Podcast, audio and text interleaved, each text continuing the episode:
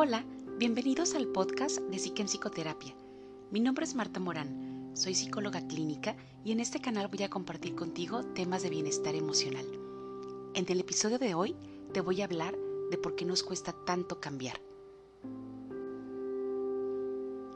Bajo las etiquetas de la pereza, el miedo, la negación, la inseguridad o las malas experiencias, las razones verdaderas para no cambiar se pueden resumir en una sola.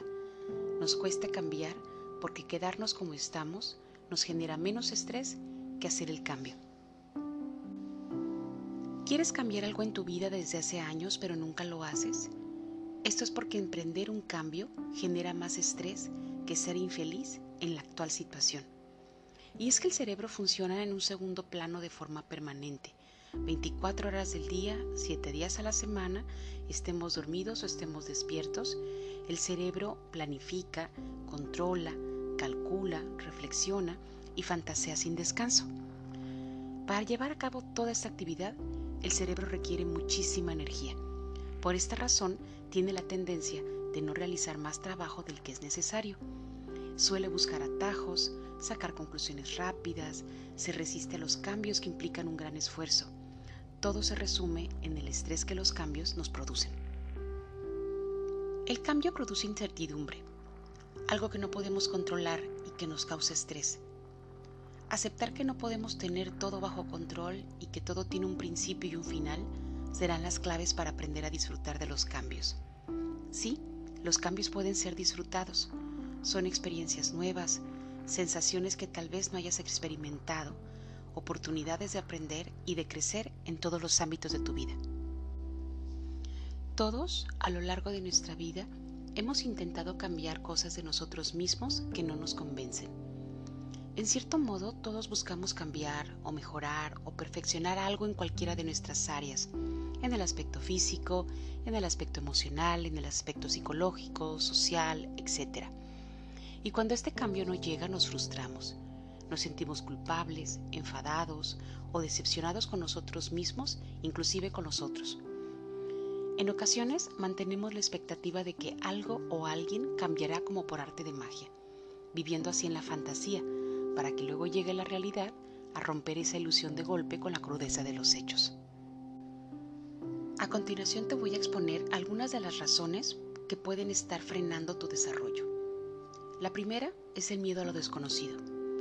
A veces es tan grande el miedo a la incertidumbre, a no saber exactamente qué es lo que va a pasar o los obstáculos con los que nos vamos a encontrar si realizamos un cambio, que nos quedamos anclados en una situación dañina o conflictiva. Ahora bien, es imposible que tengas todo bajo control y que puedas manejar con anticipación todas las variables que surjan en el camino.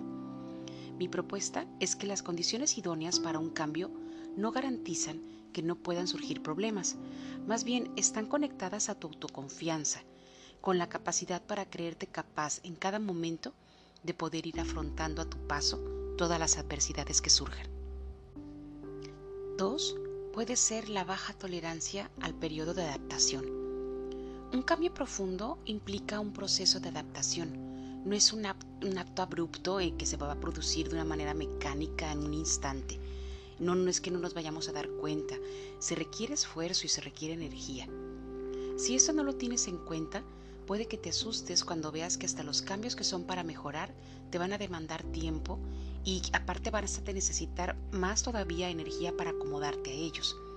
Es normal que al principio te sientas extraño, incómodo, un poco desorientado, porque saliste de tu zona de confort. Esa parte ya la dominabas, ya la conocías y saliste de ahí para adentrarte en un terreno nuevo. Mi propuesta es que después del cambio, puede que notes que estás tenso y, más activo, pero no interpretes estas señales como algo negativo que tienes que evitar a toda costa, sino como la respuesta normal que necesita exteriorizar tu cuerpo y tu mente para decirte, esto es nuevo, atento, con precaución, estamos bien. Punto número 3. La expectativa del cambio externo. Si tú le atribuyes tu malestar en un gran porcentaje a las circunstancias, a la mala suerte, a las conductas de los otros, etc., es bastante probable que te sientas impotente, frustrado, que pienses que nada puedes hacer para cambiar tu situación. En cambio, si das mucho más peso a las variables que tienen que ver más contigo mismo, como tu actitud, tu esfuerzo, tus pensamientos, tu trabajo, etc., te vas a sentir como el agente activo de tu vida. Va a ser más probable que contribuyas a la transformación de tus circunstancias. Mi propuesta es que empieces por ti. El cambio empieza en ti. Concéntrate solo en lo que dependa de ti. Punto número 4. Objetivos poco realistas o ambiguos. Aquí tú puedes estar muy motivado a dar un cambio. Incluso puedes haber manifestado en palabras lo que quieres lograr. Pero si no defines de manera concreta, clara, medible y realista lo que quieres, va a ser mucho más difícil saber qué pasos tienes que dar exactamente para lograr ese objetivo.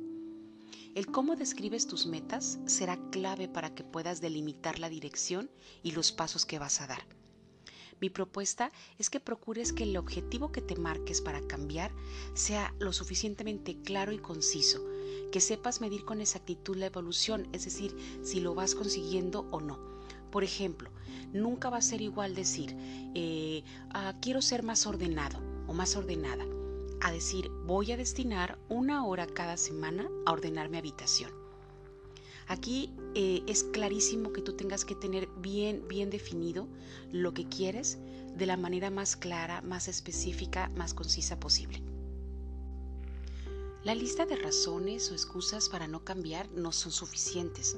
Hay otras más.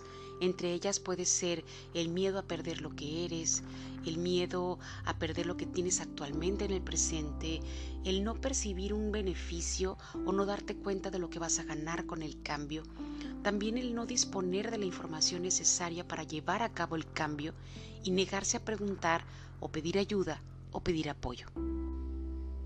La buena noticia es que todos podemos cambiar cuando podamos comprender que si el objetivo es importante o la recompensa a conseguir está por encima del esfuerzo requerido, pues la resistencia al cambio puede superarse. Por ejemplo, podemos conducir durante varias horas para ir a visitar a algún ser querido. Podemos entrenar continuamente, arduamente, para lucir espectacular en un evento importante como puede ser el día de nuestra boda. Aquí es que si la persona realmente, aunque no tenga ganas de ejecutar estas acciones o tareas, se va a esforzar en llevarlas a cabo, porque los objetivos son más importantes que el esfuerzo.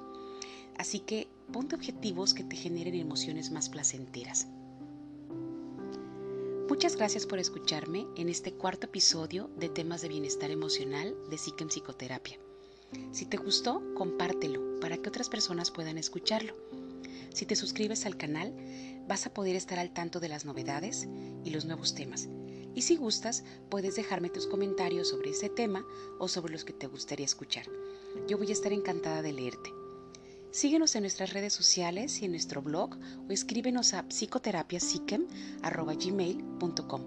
Puedes enviarnos WhatsApp al 669-145-0982. Soy Marta Morán y te recuerdo que el momento presente es la mejor oportunidad que tenemos para ser felices. Hasta la próxima.